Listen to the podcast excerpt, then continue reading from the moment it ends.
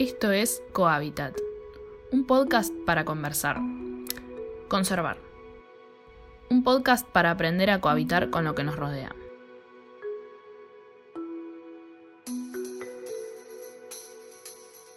Hola, bienvenidos, bienvenidas, bienvenides a otro episodio de Cohabitat, el podcast donde intentamos comprender un poquitito mejor la importancia de la biodiversidad eh, o de lo que nos rodea para poder convivir con ello.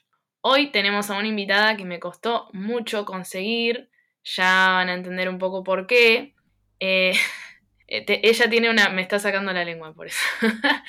ella tiene una presentación muy larga y, y, eso que la cortó bastante. Ella es la doctora Cristina Ciocia, es aracnóloga, es egresada de la Facultad de Ciencias Exactas y Naturales de la UBA, donde fue docente de grado por muchos años. Actualmente es profesora visitante para el dictado del curso de posgrado de nomenclatura zoológica. Su actividad científica la desarrolla en la división Aracnología del Museo Argentino de Ciencias Naturales, Bernardino Rivadavia. Eh, también es docente de grado y directora del Departamento de Ecología, Ciencias Ambientales y Biodiversidad de la Facultad de Ingeniería, Ciencias Exactas y Naturales de la Universidad Favaloro ahí nos conocimos, y en enero de este año fue elegida para formar parte de la Comisión Internacional de Nomenclatura Zoológica, donde tengo entendido que es la única mujer hispanohablante, ¿no? Puedes hablar. ¿Puedo hablar? Y es así, es así. Hola, ¿cómo estás, Cris? Bien, ¿cómo te va? ¿Cómo les va a todos? Bueno, ya dijiste casi todo sobre mí. Es cierto que nos conocimos en Favaloro, Después podés decir la impresión que te dejé, pero tampoco es necesario que digas esas cosas horribles sobre mí. Bueno, sí, me convenciste porque me convenciste. Sabes que soy cero exposición pública, que no me gusta para nada. Me he negado a cualquier tipo de, de entrevista anteriormente y bueno, pero solo porque fuiste vos. Así que bueno. ponete contenta que porque eras vos. Bueno, no, primero que creo que dije muy pocas cosas de lo que sos vos, pero bueno, ya iremos charlando. Segundo que yo me pongo contenta y no solo me pongo contenta yo, sino que la gente que está escuchando se va a poner contenta seguro de escucharte. Seguramente muchos que te conozcan o hayan cursado con vos. Y eh, la verdad que sí, aparte de que sos una profesional muy grosa, también, bueno, nos conocemos como persona, fuiste mi directora de tesis, para quienes estén escuchando, de tesina, en realidad de tesina de grado, por una de esas casualidades de la vida, porque yo no trabajé con arañas, porque el episodio de hoy se trata de arañas. Así que, si querés, podemos empezar a adentrarnos en eso. Yo creo que ya conozco esta historia, pero quiero que me cuentes cómo llegaste a las arañas. ¿Cómo llegaron las arañas a tu vida? ¿Cómo llegaste vos a las arañas? Oh, vos querés saber eso. Bueno, eh, sí, no tengo problema en volver a decirlo, me lo preguntan siempre. Eh, fue esos momentos de la vida en que uno hace la pregunta equivocada en el momento justo, como digo yo siempre. Yo era mm, ayudante de segunda en exactas y trabajaba como técnica, ad honorem, por supuesto, de eh, la cátedra de artrópodos. El primer año yo empecé a trabajar como técnica, me llevó la que había sido mi, una de mis ayudantes en zoología, me llevó artrópodos porque yo venía con un, con un conocimiento previo bastante, bastante acabado sobre insectos, fundamentalmente, que era este, el grupo con el cual yo pensaba trabajar y dedicarme el resto de mi vida. El primer año me dediqué a organizar toda la colección didáctica de la materia porque la técnica anterior estaba con licencia por enfermedad y demás y me habían invitado a colaborar con ellos. Entonces eh, preparé todo el dictado de la materia que cursé después que había terminado de organizarla. Entonces yo hacía, yo hacía los, los preprácticos con los docentes y les mostraba, bueno, ves, en este ejemplar se ve bien esto, en este preparado se le ve bien la antena o la mandíbula o lo que fuere. Y al otro día yo iba a clase y ellos me lo contaban a mí. Fue una situación muy, muy insólita. Pero al año siguiente y al otro año eh, yo ya tenía todo el material didáctico organizado, pero seguía yendo y me había puesto a poner un poco de orden en la colección científica, no en la colección didáctica. La colección científica de la facultad de esa materia, que era artrópodos, invertebrados 2, estaba bastante bien organizada toda la parte de insectos, toda la parte de crustáceos, porque los profesores que había habido en la materia eh, eran especialistas en esos temas, habían sido especialistas en esos temas. Pero la colección de arácnidos era un verdadero desastre, todo, todo bastante desorganizado, los bichos mezclados, sin, sin separar en frascos por, por grupo taxonómico. Y yo me, me había propuesto empezar a trabajar con eso para organizar esa parte de la colección científica. Y en ese año yo estaba cursando entomología con el doctor Bachmann, que era el profesor de entomología y que había sido a su vez profesor mío de zoología y con quien yo había empezado a trabajar como voluntaria antes de que me atraparan los de artrópodos. Con lo cual salíamos mucho al campo y a mí se me cruzaban las arañas y yo con esta obsesión de conocer la diversidad, eh, siempre decía, uy, esto es tal cosa, esto es tal otra, ¿y esto qué será? Y entonces un día le pregunté dónde podía aprender un poco más sobre arácnidos y sobre arañas en especial de lo que habíamos aprendido en la facultad. Yo contando con que en La Plata o en Córdoba o en Tucumán, donde, era, donde eh, las tres universidades son mucho más taxonómicas que lo que lo era la UBA, con materias como ornitología, entomología, histología, o sea, los, los, distintos grupos separados por materias. Yo pensé que habría en alguna de esas tres una materia que se llamara aracnología. Él me dijo que no, que no había en ningún lado, que las dos aracnólogas, eh, las dos primeras aracnólogas del siglo XX habían sido Rita Schiapelli y Berta Gershman, que habían fallecido una ese año y una el año anterior, que la única aracnóloga que quedaba, senior y formada, era María Elena Galeano, la profesora María Elena Galeano, que estaba en el Museo de Ciencias Naturales, y eh, me dijo que la fuera a ver, que ella eh, se había quedado sola, que estaba formando a alguien en La Plata, pero que trabajaba más en la parte de venenos y en ecología de arañas, pero que taxónomos no había en ese momento. Y entonces me mandó a hablar con María Elena Galeano. Por supuesto no fui, porque la sola idea de pensar eh, en el museo me daba la idea que era un lugar oscuro, feo, lleno de muebles, con bichos muertos, lo cual comprobé efectivamente que era así cuando empecé a ir.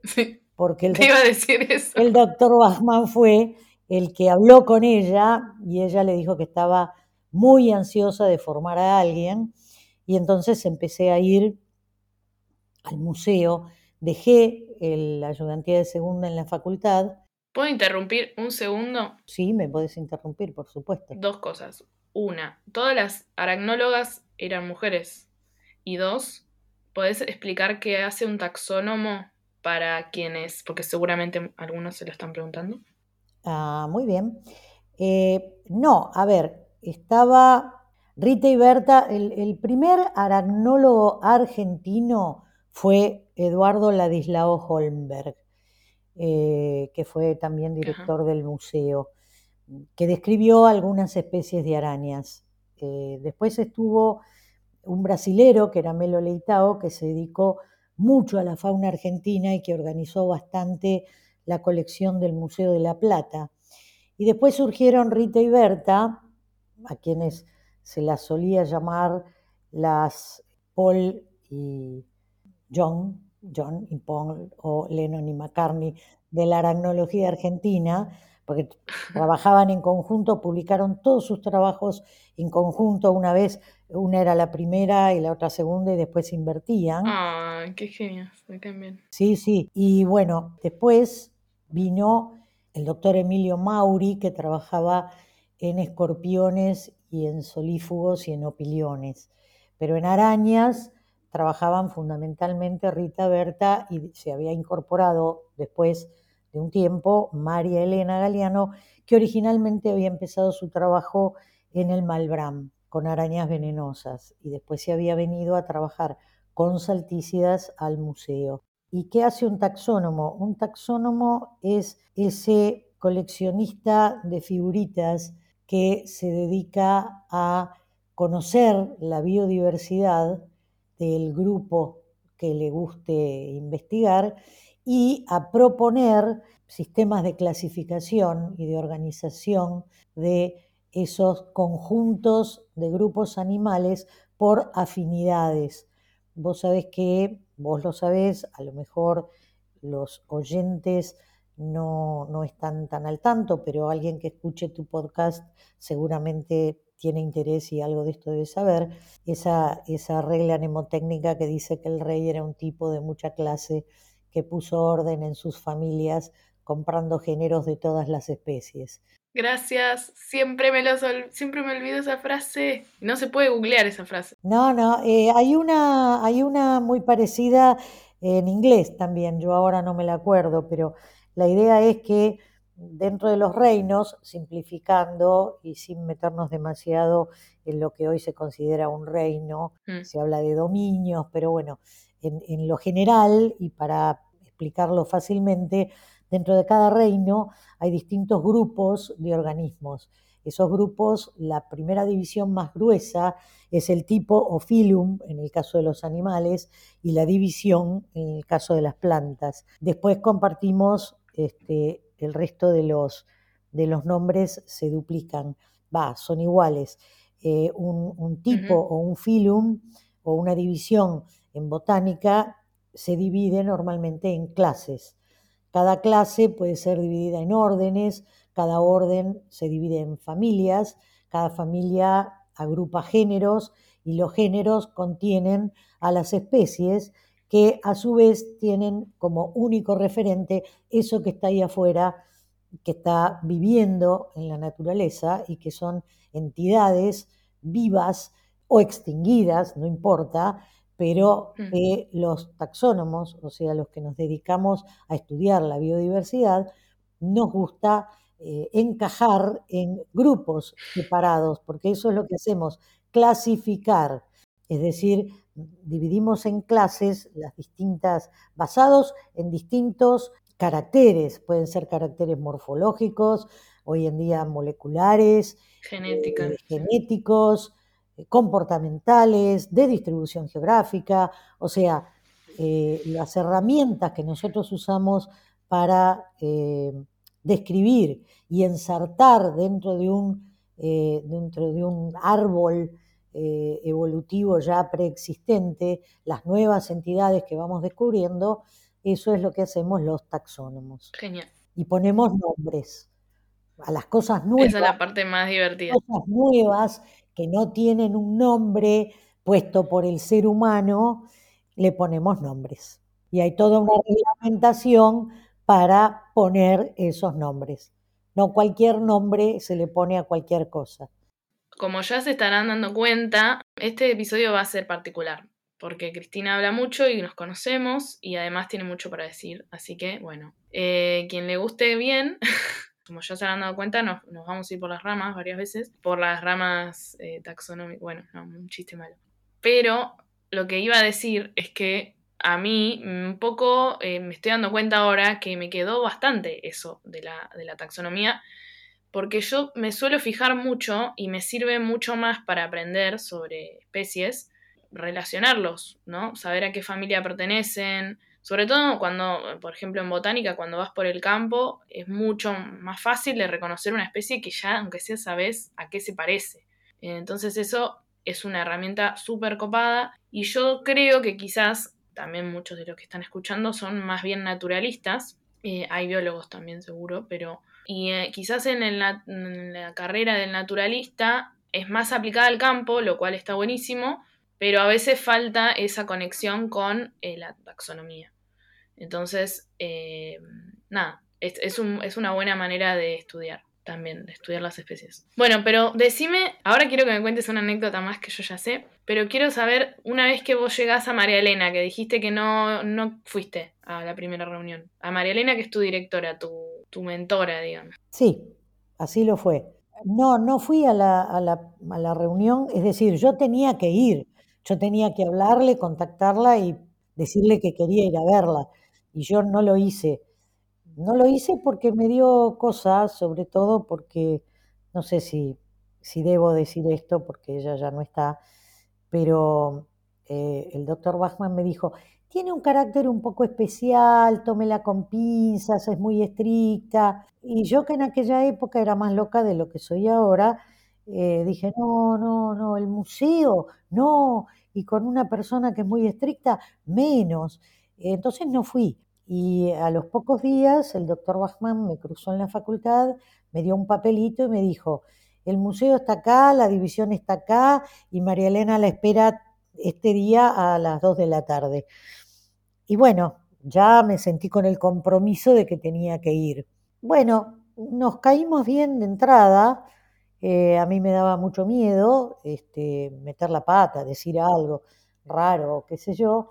Pero bueno, empecé a ir, por supuesto, primero era, fue leer, leer mucho, leer bibliografía, qué sé yo, antes de que pudiera llegar a poner los ojos en una lupa y tocar alguna araña de la colección, pasó bastante tiempo.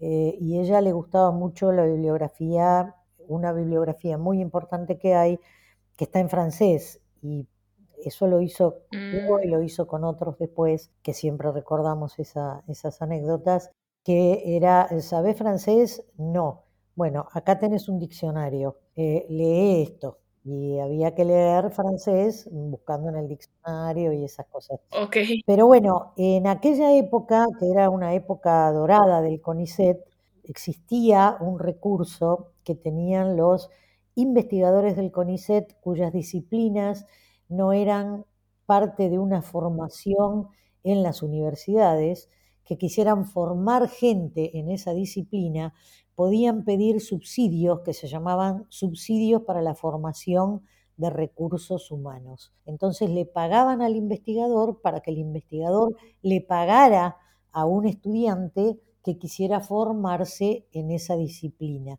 Entonces ella pidió el subsidio, lo ganó un par de años y entonces me ofreció pagarme y que yo utilizara el tiempo que yo usaba para ser ayudante de segunda para ir al museo. Entonces yo renuncié a mi ayudantía de segunda en la facultad y en esas 12 horas semanales yo iba al museo y cobraba exactamente lo mismo que cobraba en la facultad por la ayudantía. Y así empecé. Cuando ya estaba más afianzada en cosas y ya me estaba recibiendo y tenía que hacer la tesis de licenciatura, ella me ofreció hacer la tesis de licenciatura con ella. Y bueno, hice la tesis de licenciatura y después me recibí. Y cuando me recibí me dijo, y bueno, ahora tendríamos que pedir la beca al CONICET para hacer el doctorado, que en aquel, en aquel entonces no era una beca doctoral, había tres becas, beca de iniciación que duraba dos años, beca de perfeccionamiento que duraba otros dos y beca de formación superior que duraba un año más. Mm. Eh, y bueno, yo gané las becas, bueno, le dije que sí y ahí empecé a trabajar en taxonomía de un grupo de arañas de la subfamilia Dendrifantine de eh, la familia Salticide, que son las arañas saltarinas que andan por las paredes saltando y que tienen esos dos ojos adelante tan grandes que tienen una visión impresionante a color, visión cromática, y la mayoría de sus comportamientos son comportamientos visuales, donde los despliegues de, conducta se hacen a través de señales de movimientos que le hacen a los otros, los otros individuos del grupo cuando se cruzan, machos, hembras, machos contra machos, hembras y hembras y demás. Son esas que hacen como un bailecito. Exactamente, ese es el comportamiento, el comportamiento epigámico o cortejo, tal cual. Pero hay muchas arañas cortejo. En Sí. general, eh, casi todos los artrópodos hacen cortejo de alguna manera, porque las arañas son artrópodos. Ujú. No son insectos, por favor. Eso lo, lo habrán escuchado en el episodio de insectos. Que aparte, eh, vos lo conociste a Luis, cursa- eh, es de tu misma camada, No es de mi misma camada, sí. Sí, por supuesto. crossover. Este, fuimos compañeros de carrera y nos queremos mucho aparte. Es, es, hay que, yo no sé si lo dijo Luis, no recuerdo, pero hay una cosa muy simple. Los insectos tienen tres pares de patas. Insecto, tres sílabas, tres pares de patas. Los arácnidos, arácnidos, tienen cuatro pares de patas. Además, los insectos tienen antenas y los arácnidos no. Perfecto. Y los insectos, si bien no todos tienen alas, la gran mayoría lo tienen. Y si ustedes ven alguna vez una araña volando, es porque arriba hay una avispa que se la está llevando. O porque se dejaron llevar por el viento, que es un eh, de dispersión que se llama ballooning, se llevan, se dejan llevar, se suben arriba de, los, de las plantitas y cuando eh, sopla el viento liberan un, un hilo de tela que sale por esas patitas que tienen atrás del abdomen, que se llaman hileras o hilanderas, que tienen unos, como unas agujitas, como unas jeringuitas por donde sale la seda de las glándulas de la seda que están en el abdomen y eh, hacen, emiten un hilo de seda. La seda es líquida adentro de las arañas, es una proteína, distintos tipos de proteínas porque hay distintos tipos de telas que la usan para lo que deseen hacer, ya sea armar una tela araña de la tela orbicular que conocemos, la redonda con rayos,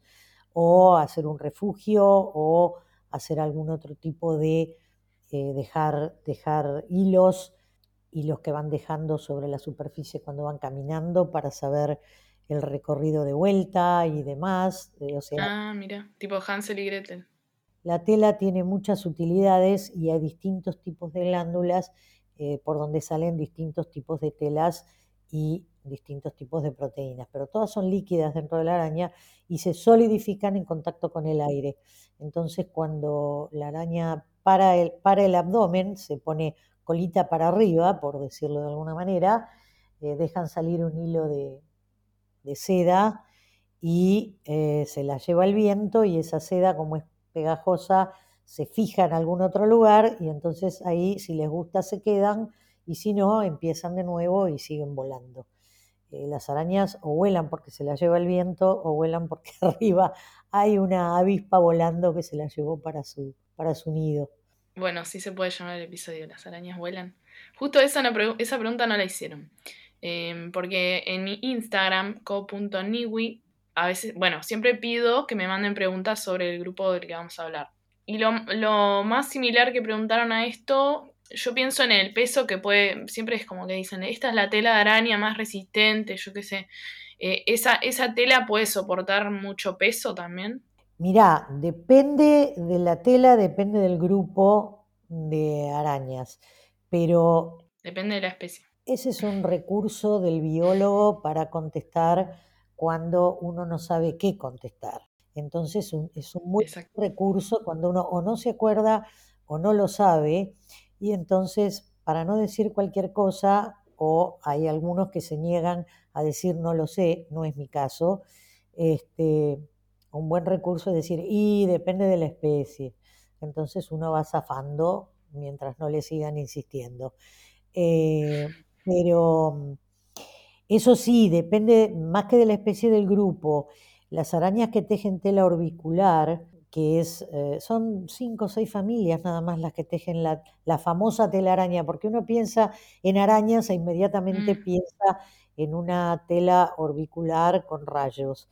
Y la gran mayoría de las arañas, hay más de 120 familias de arañas, y son solamente cinco o seis que tejen esa tela redonda que uno conoce. E- Esas son las que tienen la tela más resistente.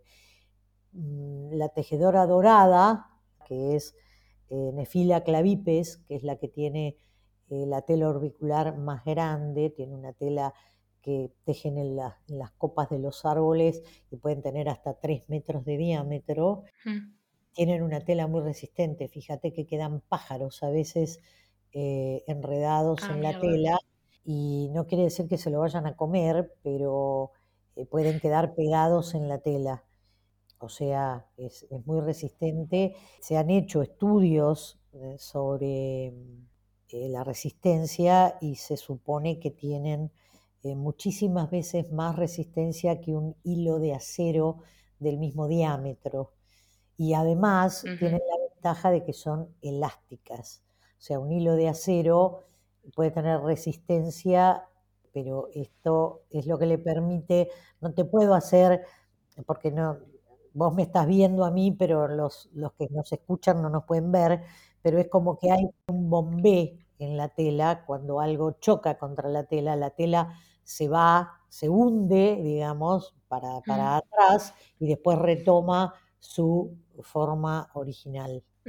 Pero eh, la resistencia esa, en otros casos, está dada por muchos hilos en, en el tejido muchas veces. O sea, puede ser que la tela sea más fina, pero tejida mucho más veces hace igualmente resistencia. Fíjate que mm, las telas de araña eh, son resistentes a agentes patógenos. El, trabajo que se está haciendo para tratar de eh, conseguir mm, tela de araña en forma eh, artificial se está, está pensado con el propósito de, por ejemplo, generar mallas de telaraña para en reparación de tejidos los, los aborígenes de Brasil y demás que toman las telas de las mm, tarántulas grandotas, eh, que son mm. las más, las más buenitas de todos en general, lo que eh, es, es, al revés de lo que la gente piensa, eh, que piensan mm. que las tarántulas son terribles, espantosas, venenosas y, y, mala gente. En general son más bien tranquilas y, torpes y, no, no, tienen un veneno este, tremendamente mortal, salvo las que, como digo, siempre están por allá en la zona de Oceanía, que es donde todas las cosas diferentes pasan y tiene que ver con la deriva continental y porque se separaron del resto de los continentes y hubo mucha endogamia en esos lugares y las especies han sido muy raras. En Oceanía tenemos el único ave que no tiene alas, un mamífero que pone huevos, eh, entre muchas otras cosas. Pero bueno, ahí están las únicas tarántulas que tienen un veneno que puede llegar a ser mortal. Pero después no. Te decía que los aborígenes del Amazonas se conocen, que toman las telas para ponérselas en las lastimaduras y se protegen mm si fuera un apósito y, e impiden que se les infecten las, las lastimaduras, ¿no? Eso es interesante. Los, los ácaros suelen no poder atravesar la tela de, los, de las zootecas. Eh, si la pueden atravesar, sí, sonaste, se te comen los huevos, pero mm. en una fumigación puede llegar a matar a los adultos que están dando vuelta por ahí. Pero si dejaron una oteca, al poco tiempo eh, van a salir las nuevas arañitas. Por eso es que las fumigaciones siempre se hacen periódicamente para no darles tiempo a las arañas a que vuelvan a copular y vuelvan a poner huevos, porque cuando ponen huevos y la oteca, vos la rociás, vos rociás una oteca con un, insecticida eh, o con un aracnicida, este, y, y, no penetra, no llega a penetrar eh, no le llegan los huevos. La oteca es la estructura, digamos, donde... La oteca es el saco, una, una bolsa de tela tejida eh, donde la araña guarda sus huevos. Ahí va. Ahí, va. Eh, ahí me preguntaron si qué... Mm, es verdad que pueden, o sea, volviendo a lo, del, a lo de la resistencia y el peso, ¿es verdad que pueden levantar varias veces su propio peso? Pueden levantar varias veces su propio peso y pueden atacar eh, presas que son dos y tres, tres, veces su propio tamaño. Ajá.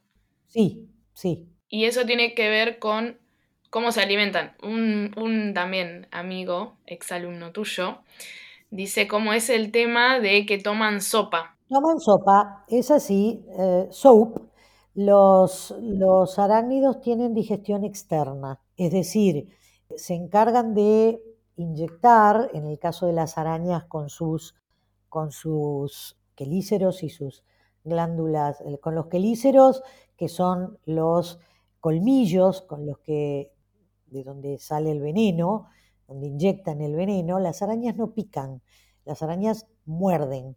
Eh, pican todos aquellos eh, animalitos que tienen un solo, eh, una sola estructura para hacer penetrar el veneno. Por ejemplo, los escorpiones que lo tienen en el aguijón al final del cuerpo, o los insectos que pican como los mosquitos, como las chinches, como las vinchucas, o ese tipo de cosas que tienen un único aparato que meten. O sea que cuando el bicho este pica, vos encontrás un solo agujerito en la picadura.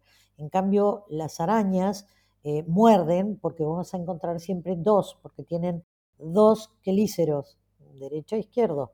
Entonces, eh, muerden con, con, ambos colmillos al mismo tiempo e inyectan el veneno. Eso ya paraliza la presa y después tienen la inyección de sus jugos gástricos adentro de la presa y con, con, las bases de los quelíceros y con las bases de los palpos, que son esas dos patitas, palpos o pedipalpos, esas dos patitas más cortas que tienen las arañas adelante. Las arañas tienen ocho patas, pero adelante, entre los colmillos y el primer par de patas, tienen un par de patas más cortas que se llaman palpos o pedipalpos, que son fundamentalmente sensoriales, con la base, con, la primera parte de esos eh, apéndices, porque son apéndices articulados, como tienen todos los, los artrópodos, que de ahí deriva el nombre, los artrópodos tienen apéndices articulados, con la base de los pedipalpos, que es la primera parte que sale del cuerpo, digamos, como todo apéndice sale del cuerpo.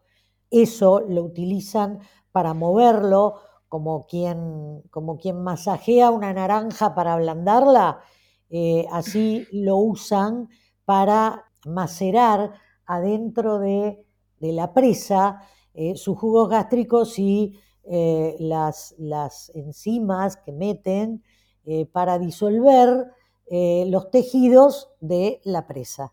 Y después lo que hacen es chupar sopa. Tienen una bomba suctora que hace que ese contenido se meta todo mm, al interior y a eso se le llama sopa. Es así, digieren eh, su comida en el exterior y después toman sopa. Y en inglés es soap.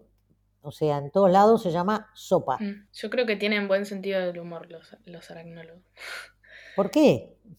No sé, me acuerdo de lo de los dolobus también. No, bueno, pero esa es una historia que no me pertenece. No quisiera mandar al frente a nadie, pero si querés te la cuento. Sí, por favor. Hubo dos personas, dos, dos argentinos que coleccionaron eh, unas arañas de un grupo nuevo y se la mandaron a un especialista en Estados Unidos, a un gringo, el doctor Platnik, que fue el, padre de la aracnología moderna, una bestia de sapiencia este, y de capacidad de trabajo que falleció hace un par de años en pandemia, falleció en el 2020 mm. Por una estupidez, porque se cayó, mm. se cayó por una escalera y bueno, estuvo unos mm. días, después falleció. Él fue el que inició la más grande base de datos que tenemos de, arañas, que al día de hoy eh, se sigue manteniendo permanentemente, pero cuando él decidió armar la base de datos de todas las especies conocidas de arañas, eh, todos pensamos está loco, pero lo hizo, eh, porque estaba loco. Pero además era un genio, un tipo que a los 20 años ya había egresado de Harvard y estaba este, aspirando a su puesto de jefe de división en entomología del American Museum. Eh, o sea, fue maravilloso por donde se lo mirara. Bueno, él estaba trabajando en ese grupo de arañas, recibió con muchísimo gusto estas, estas arañitas que eran de acá, de Argentina, y las describió y le preguntó a uno de los dos argentinos que le había mandado las arañas, eh, le dijo que les quería dedicar el nombre, era un género nuevo, no era una especie, era un género nuevo de la familia Orsolobide. Y el, género tipo, o sea, el género que le da nombre a la familia es Orsolobus. Y hay también algunos otros eh, nombres de géneros que terminan en lobus y, algo por el estilo. Eh, Orsolobus, bueno. Eh, entonces uno de ellos, muy jodón, por cierto, eh, le dijo, ponele los Dolobus, que va a andar bárbaro con Orsolobus y con Orsolóvide. Y el pobre gringo puso los Dolobus como nombre de género dedicado a los dos eh, muchachos argentinos que le habían mandado el material.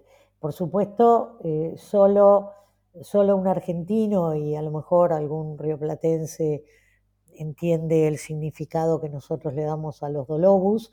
No sé si alguien más de, por acá cercano, pero desconozco si en otros países se acostumbra a dar vuelta las palabras mm, mm. y, hablar al revés como hablamos nosotros, pero bueno, solo nosotros sabemos lo que significa. Y ahí tenemos los frascos con las arañas en la colección con su cartelito que dice Los Dolobus. Me encanta.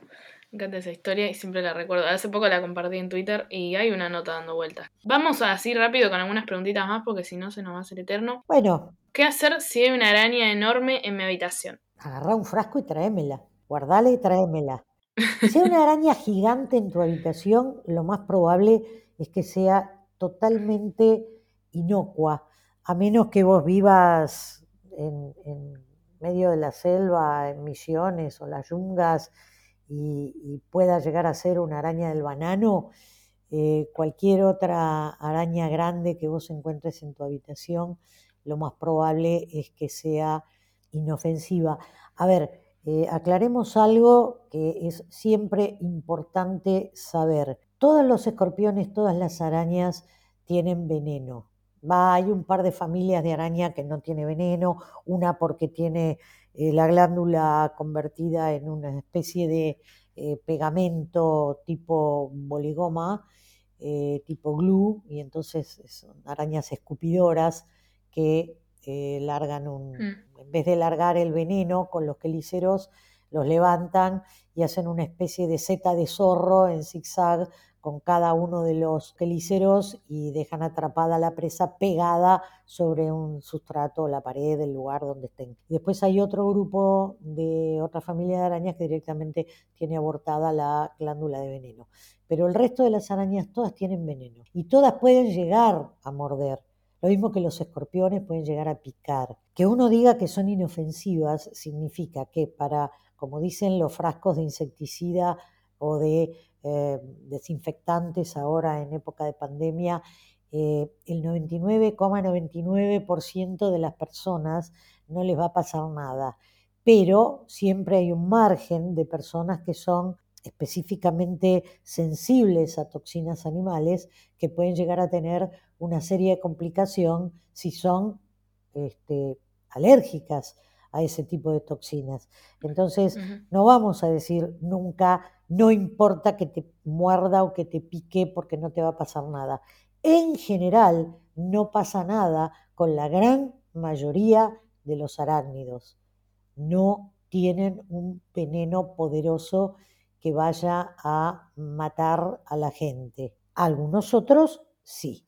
Eso preguntaron, ¿cuántas especies hay en Argentina ¿Y cuántas de esas son las peligrosas? Especies hay unas cuantas, en este momento no me acuerdo el número exacto, pero son unas cuantas. Eh, son varios cientos, son cientos largos, cientos.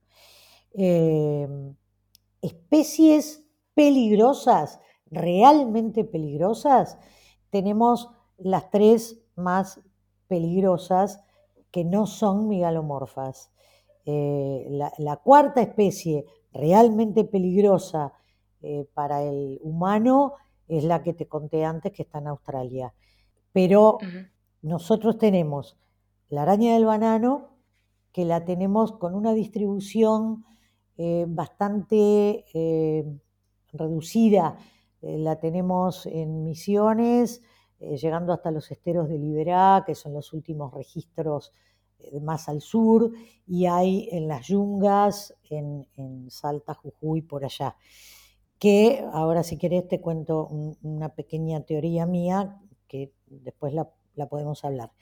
Después tenemos la araña del rincón, que es eh, la araña eh, más peligrosa, que tiene el veneno más peligroso, que es la araña del rincón, la araña de los cuadros, que es la Loxoceles leta, eh, y otras, un par de especies más que son loxoceles también, pero la que está más distribuida todo centro-norte del país y que se mete en cualquier lado, y encima es una araña que es sinantrópica, es decir, que es capaz de vivir en viviendas humanas. Entonces, en lugares donde normalmente no se anda mucho, lugares con eh, elementos eh, guardados, arrumbados, donde no se limpia con frecuencia, donde no se mueven los muebles, donde no hay mucha actividad humana. Eh, es lo que yo llamo la araña de las reparticiones públicas, eh, porque puede estar en tribunales, por ejemplo, donde están los expedientes guardados por años y años, donde se pueden llegar a meter y vivir tranquilas mi proveedor habitual de Loxoceles leta es el propio Museo de Ciencias Naturales, donde a pesar de las fumigaciones hay lugares donde siguen viviendo tranquilas y felices. Los cementerios son lugares, los nichos de las galerías con nichos en los cementerios son eh, un lugar ideal para que vivan. Tienen una, una movilidad bastante reducida yo creo que las poblaciones se fueron estableciendo, pero ninguna toma, toma el 42 para ir de Chacarita al museo. Eh, yo creo que mm, eh, son, viven ahí, están en, esas, en esos edificios y en general no salen de ahí. Eh, son realmente peligrosas, tienen un veneno que es necrosante, que puede llegar a comerte eh, los tejidos hasta el hueso y eh, a su vez es hemolítico, es decir, te em, mata los glóbulos rojos y la persona puede llegar a morir de eh, asfixia por no tener glóbulos rojos para hacer el intercambio gaseoso. Hay, por supuesto, antivenenos, sueros, que deberían estar en todos los lugares donde hay posibilidad de que estén estas arañas. Lo que pasa que, en general, no, tenemos una gran incidencia de, casos mortales porque no tenemos las condiciones en que la gente eh, viva en, conjunto con estos grupos. En Brasil, las tres especies de loxoceles que tienen es, un problema muy serio, es un problema de sanidad eh, del país, porque en las favelas eh, donde vive la gente, Mm. tienen muchísimas loxoceles, no es nuestro caso. Y el otro grupo importante es el de las viudas negras, las Latrodectus. Nosotros tenemos eh, siete especies en el país de Latrodectus. Eh, ninguna es la verdadera viuda negra del hemisferio norte, que es la, Loxocele, la ah, Latrodectus mactans. Eh, Geometricus es una de las especies más benignas. Las otras pueden ser potencialmente eh, peligrosas, pero a diferencia de las loxoceles, no están en relación a viviendas humanas. Entonces, eh, la, probabilidad de encuentro es muy baja. Si vos te vas a, acampar a Sierra de la Ventana, es probable que te cruces con una Latrodectus, pero no con una Loxoceles. Entonces, eh, son silvestres. Sí pude, pude ver un par y también conocí a una persona, que debe ser de las pocas, que fue picado por una viuda negra o falsa. Mordido. perdón. Mordido. Mordido. pero de manera totalmente... Eh, dejó una campera en el piso, después se puso la campera y ahí aplastó, la aplastó y ahí la, araña se defendió. Claro, Por supuesto. Hay casos también, se llama la araña del lino. Hay veces que se meten en, los, en las plantaciones. Es, eh, por ejemplo, suele ser peligrosa en eh, los, los galpones donde se acumula el ajo. El ajo se levanta cuando la planta ya está seca. Habrás visto las ristras de ajo que, se, que se trenzan con el pedazo de planta, de tallo de la planta que quedó seco. Mm. Entonces eh, suelen vivir en las plantaciones de ajo una vez que ya se cayeron las hojas y antes de que el eh, ajo se ha levantado. Entonces vienen con las máquinas, levantan los ajos y los tiran en galpones. Y después la gente los trenza, porque ese trenzado es manual, no hay máquinas que trencen el ajo. Y, y bueno, pueden llegar las máquinas levantan ajo con araña y todo. Y entonces después las arañas están en los galpones y hay que tener mucho cuidado, pero bueno, eso es parte del, del problema que, que, tienen que tener el cuidado los que hacen ese tipo de trabajo y exigir que les, que les den botas, que les den guantes y demás para, mm. para protegerse. de seguridad. Em, o sea, son muy pocas las especies igualmente peligrosas, más que hay que tener cuidado. Sí, exactamente. Después tenés, por ejemplo, las arañas lobo, que eh, son las arañas grises de jardín, comunes, que les gusta meterse adentro de los zapatos. La mayor cantidad de accidentes que hay la gente las tiene en los dedos de los pies, mm. porque la araña se suele meter adentro de los zapatos o se mete por abajo de, de las puertas y se meten a, las habitaciones, en las casas, pero porque están caminando por ahí por el jardín. Vos te tirás en un parque eh, a tomar sol y seguramente te pasan por al lado muchas de ellas y no te vienen a subirse encima y, eh, atacarte, pero eh, a veces cuando se meten en la ropa o se meten en, los zapatos, la gente se mete, mete el pie dentro del zapato y se encontró con la araña dentro. Y la araña ve venirse un monstruo lleno de dedos que, la está encerrando en el fondo del, zapato y muerde, obviamente. Pero ¿y ahí qué te hace? ¿Una, reacción alérgica? Bueno, la araña tiene, las arañas lobo tienen un veneno necrosante interesante ah. y eh, tiene alguna toxina, eh, cosa que no dije, la araña del banano y la, la tienen un veneno neurotóxico. Eh, o sea que el, problema es de parálisis muscular y alguna otra cosa. Dependiendo de quién sea la persona y qué tan sensible sea, una mordedura de licosa puede traer algún tipo de compromiso renal. Licosa es la lobo. La araña lobo, sí puede traerte algún tipo de compromiso renal por un tiempo hasta que se te compensa con algún tipo de medicación. Pero sí, te puede estropear la función renal por un tiempo, sobre todo si son criaturas. Claro. Por las dudas, para, para aclarar, todas estas eh, arañas que nombramos tienen su antisuero, digamos. Eh, por licosa no. Bueno, pero las... En la araña del banano sí hay. Banan, eh, sí hay y la Trodectus sí hay. En el país todavía creo que no sé, no sé los últimos detalles del Malbram porque estaban empezando con ese tema para fabricar el de araña del banano, que es este, eh, Foneutria.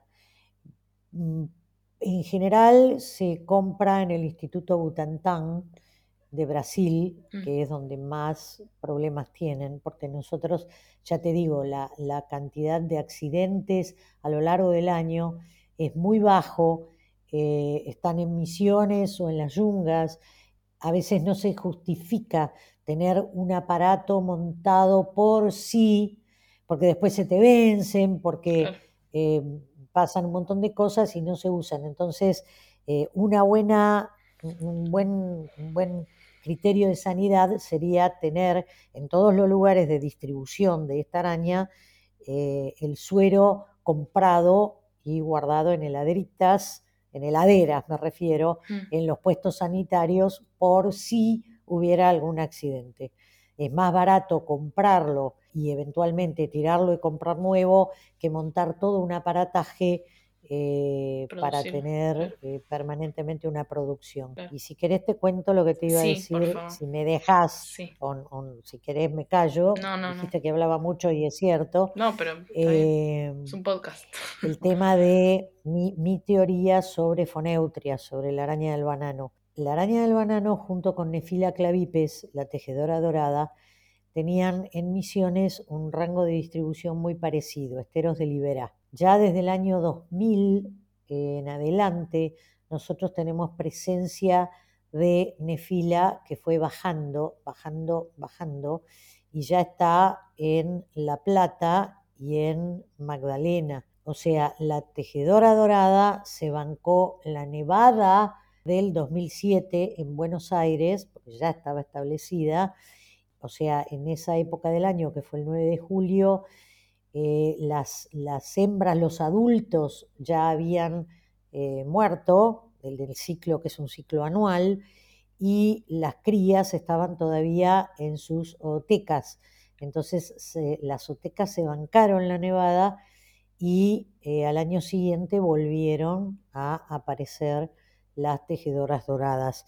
Y ya te digo, el límite sur es La Plata, Punta Lara y no sé si la reserva de Pearson ya no tiene en Magdalena Ujú. la eh, tejedora dorada. Eh, si la tejedora dorada se pudo adaptar al nuevo clima que estamos teniendo en Buenos Aires, en cualquier momento el Delta o Punta Lara pueden ser hermosos lugares o la Reserva Costanera Sur para la presencia de eh, Foneutria mm, en latitudes más bajas. La del banano. Eh, esa es mi teoría. O sea, ¿por qué sí la tejedora dorada y la foneutria no? ¿Qué tendría la foneutria que no tiene la tejedora dorada si ambas compartían en la misma distribución? Eso es una teoría mía. El tiempo dirá si yo tenía razón, espero no tener razón. ¿Son de la misma familia? No. No, no tienen Ah, nada que ah, ver, pero no. la distribución. La tejedora dorada es una araña de tela orbicular Sí, y la araña del banano es una bestia sí. de 12, 15 centímetros de envergadura, mala como la peste, Sí, que es se la. Levanta en cuatro, levanta las cuatro patas y abre los quelíceros en, en actitud eh, defensiva y agresiva al mismo tiempo y puede llegar a saltar incluso a, a atacar presas como nosotros. Ok, Sí, sí. hay que tener mucho cuidado cuando uno anda por los piquetes de la selva. Voy a apelar a que son distintas y que la del banano no va a llegar. Eh, y le dicen la del banano justamente por las cosechas de, de banana. O sea, se encuentra ahí. Porque suele vivir en, los, eh, en las plantas de banano y en Brasil son un verdadero tema este, porque la, la cosecha del, del cacho de banana es manual. O sea, hay alguien que se sube al árbol, corta con una, con una Machete. eh, machete, muchas gracias, muy amable. Considera mi edad, que puedo olvidarme nombres a esta altura. Nos pasa Em, a todos. y eh, el cacho de banana lo recoge otro señor que está abajo y le cae al hombro. Y tienen muchos problemas porque eh, si cae, si la araña está dando vueltas por el cacho de banana, a veces está en, en otras regiones. En realidad les gusta más vivir entre las hojas, que le hacen como un cucurucho y viven adentro de las hojas Claro. retorcidas. Eh, pero si están caminando por el cacho o el golpe las hace caer, eh, son muy peligrosas porque van a picar en el primer lugar que encuentran. Y el a picar, ¿ves? Ahora dije el- yo picar, ¡Ah! quise decir picar. Quedó grabado. Van a morder a veces en el En cuello. el cuello. Ah, Y listo. dependiendo del- de dónde, en qué parte del cuello sea, puede ser que la mordedura pueda afectar algún vaso importante sanguíneo Claro. de los que cruzan, suben o bajan por el cuello. Claro. Sí, sí. Vía directa. Em, acabo de decidir que este episodio va a tener dos partes, así que te voy a hacer más preguntas de la araña del banano y vamos a ir, en la segunda parte vamos a decir qué pasa si se extinguen las arañas. Quiero saber eh, qué pasa, o sea, antes las bananas... Parece la pregunta de Giordano, no sé si viste el video que dice, ¿cuánto oxígeno? ¿Eh? ¿Viste? Bueno, te voy a pasar. te voy a pasar el video de Giordano que dice cuánto oxígeno eh, hace falta para que cuántos árboles, para que cuánta combustión de cuántos autos, eh, bueno, y así tratando de, decir algo de, no sé. Bueno, em, antes no había bananas en Brasil, o sea, no son nativas de Brasil las bananas. A mí me parece que sí. ¿Sí? Ah, bueno, entonces te iba a preguntar, vamos a googlearlo. Eh, pero no sé, no sé decirte. Yo cursé botánica, pero fue en el Pleistoceno. No me acuerdo si ya había bananas, si las bananas existían en aquella época. Era geológica. No, porque a todo esto las bananas, las bananas son infértiles, ¿viste? Que dicen que se van a extinguir y yo qué sé, porque son un híbrido. Pero bueno, no importa. La, bueno, la, banana no es una fruta, es una infrutescencia, pobre. Claro. Asia, las Filipinas, África y el norte de Australia. No, no. Bueno, no importa. La pregunta era dónde estaban las arañas del banano antes de que existan las bananas en Brasil. Buena pregunta, no tengo la menor idea, pero a lo mejor hubo una coevolución donde les gustó y antes vivirían en otro lado. A ver, eh, por ejemplo, Polibetes pitagoricus, ya que vamos a, hacer dos capítulos, te cuento, Polibetes pitagoricus, que eh, para mí es la araña nacional, de hecho, cuando hubo una serie de estampillas que sacó el correo sobre especies autóctonas, me pidieron a mí armar algo sobre alguna araña que yo considerara que fuera bien autóctona y la araña más gauchita que tenemos es Polibetes pitagoricus, que es lo que se llama arañón de monte, que son esas arañas grandonotas, eh, malhumoradas, que suelen meterse a las casas en en días de tormenta y ah, sí, sí, suelen vivir, eh, su, hábitat natural son, por lo general, las cortezas, viven debajo de las cortezas de los eucaliptus, pero ante la ausencia de eucaliptus cada vez más en, regiones, este, urbes, eh, se han adaptado a vivir en copas de otros árboles viven en techos de tejas, en eh, quinchos de paja, eh, cualquier otro refugio, por lo general por lo alto, es raro verlas en los pastos, pero eh, son grandotas, son las que se meten en las casas, también se las llama arañas cangrejo, como a las homícidas, pero es decir, tienen las, las patas saliendo, los, los cuatro pares de patas saliendo hacia los costados. No es como otras arañas que tienen dos patas para adelante, dos patas para atrás. Estas las tienen todas laterales y el segundo par de patas es incluso más, más largo que cualquier otro. Y cuando están en, eh, paradas, se las ve como que, que entre las, digamos, tienen la pata doblada en L con las dos patas anteriores dobladas en L hacia adelante, pero saliendo transversales al cuerpo, o sea, hacia los lados. Y si están en una pared y vos le acercás eh, algo como una escoba o algo, te pueden saltar a la escoba, venir caminando por el palo y la gente se asusta muchísimo. O se plantan en un rincón de, las paredes o en el, en el ángulo entre el techo y la pared y levantan las dos patas de adelante y hacen el eh, famoso movimiento que yo llamo de arquero esperando penal. Vos viste que los arqueros cuando esperan un penal levantan los brazos y se mueven hacia derecha y a izquierda, como esperando a ver hacia dónde va a venir la pelota. Bueno, ese es un comportamiento de que tiende a amedrentar a eso que se le acerca. ¿Y por qué yo digo que es la araña nacional? Porque el género Polibetes es un género exclusivamente sudamericano. Y Polibetes tiene unas 8 o 10 especies el género. Pitagoricus es, tiene distribución en Argentina, sur de Brasil y Uruguay. Pero fundamentalmente la mayor parte de la distribución está acá en nuestro país, donde llega desde el centro norte del país, llega bastante hasta el sur también, no te digo la Patagonia, pero bastante de la mitad del país para abajo un poco. Eh, entonces yo creo que es la araña nacional.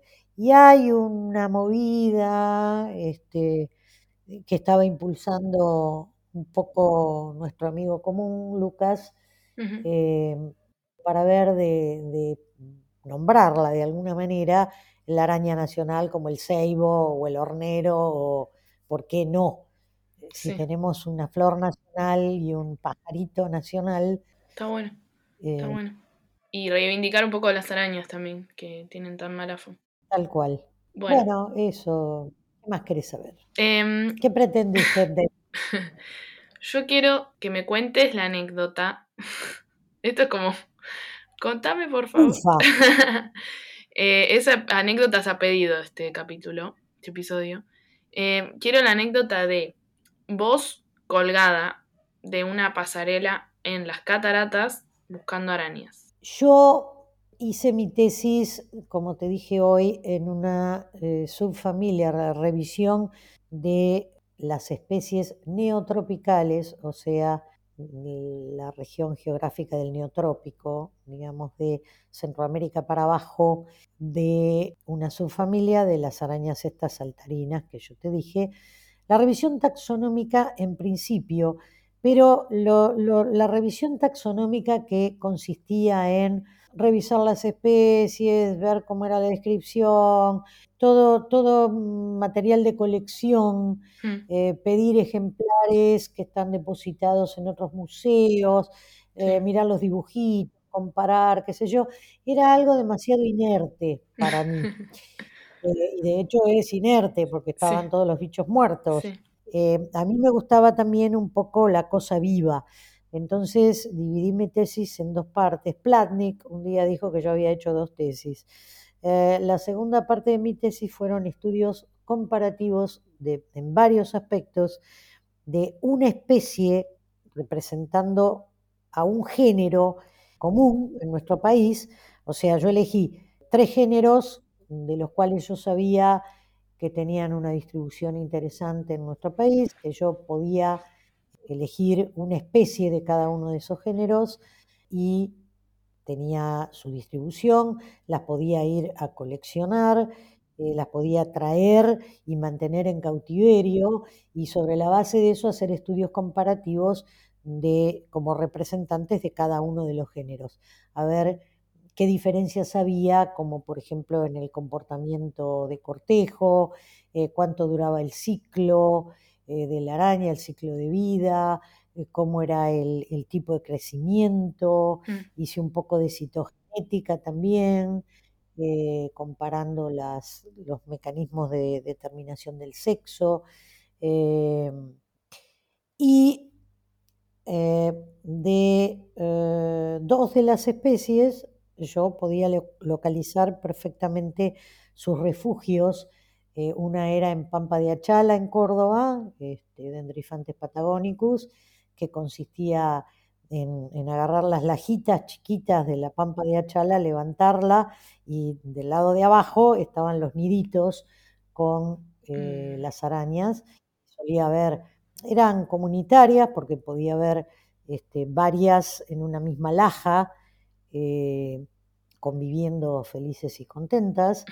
Eh, la otra era Metaphydippus este, odiosus, que mi lugar de colecta era eh, Punta Lara, donde yo podía encontrarlas en el follaje, y la otra era eh, Briantella smaragdus, que estaba en Iguazú. Iguazú, Misiones, pero mi lugar de focalizado donde yo iba durante mi tesis periódicamente a buscarlas era Iguazú. Ahora, todo el material de colección que había en el museo, eh, las etiquetas decían en las pasarelas de las cataratas. Otro lote de material en las pasarelas de cataratas. Entonces, la primera vez que yo fui, las busqué y ¿dónde las encontré? Caminando por las pasarelas de las cataratas. En otros lugares busqué, golpeé, hice las técnicas de muestreo que solía hacer para estos, estas arañas, no me caían en ningún lado. Eh, entonces yo dije, una de dos, o están por debajo o están por arriba. Entonces empecé a buscar los nidos, los nidos en las pasarelas, adentro de los caños de las pasarelas. No las encontraba, solo las encontraba caminando por las pasarelas. Eh, y en dos oportunidades, una vez con agua y una vez sin agua. Una vez con agua me até y me colgué por debajo, para mirar por debajo de la pasarela a ver si encontraba los nidos y no los encontré. Y otra vez eh, que las cataratas estuvieran, estuvieron secas, soy una privilegiada de haber visto las cataratas sin agua, porque con agua las ve cualquiera. Entonces ahí directamente me metí por debajo, me colgué porque me tenía que colgar porque había mucha distancia entre la pasarela, entre el piso de la pasarela y el, y el fondo de lo que es eh, la catarata sin agua.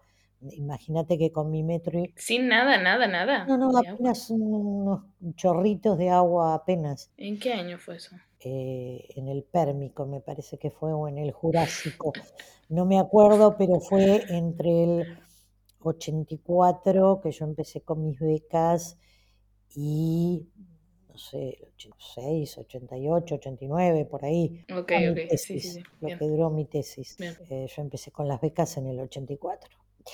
Eh, bien. bien. yo te decía que con mi, con mi metro y medio, por más que estirara los brazos, no llegaba, caminando por el, por el suelo de lo que es la catarata, yo no llegaba, eh, me quedaba como un techo para llegar al piso de la, de la pasarela, entonces también y me colgaba de ahí.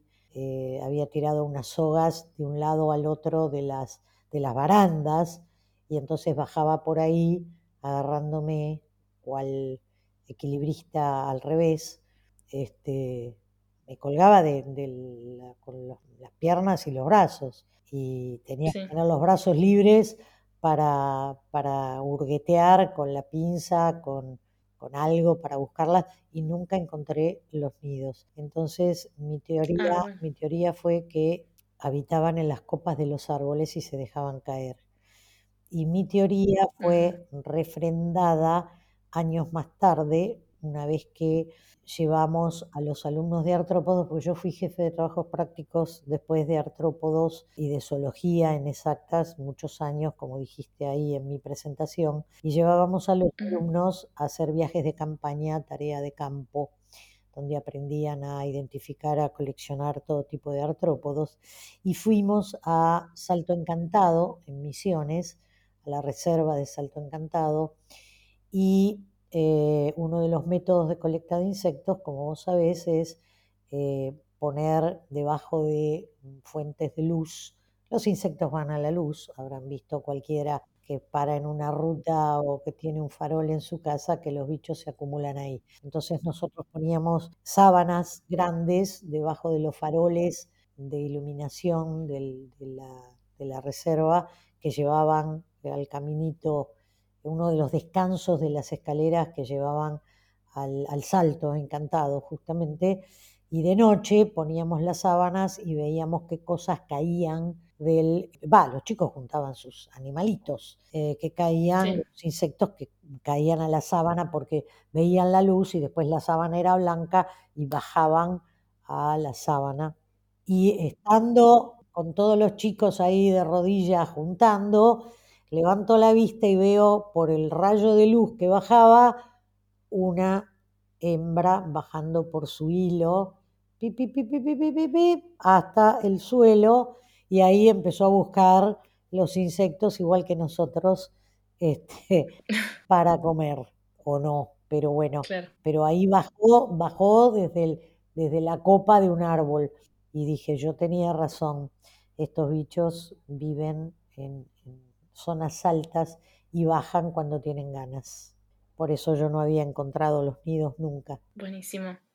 Vamos a dejar hasta acá. ¿Algo más? Em, sí, todo. Hola, soy la Connie del futuro. Quería agradecerles por haber escuchado hasta acá y comentarles que en la segunda parte, además de algunas anécdotas más con Cristina, que hay tanto para charlar, como ya se habrán dado cuenta, le pregunto finalmente qué pasa si se extinguen las arañas, así que no se pierdan la segunda parte de este episodio. Gracias.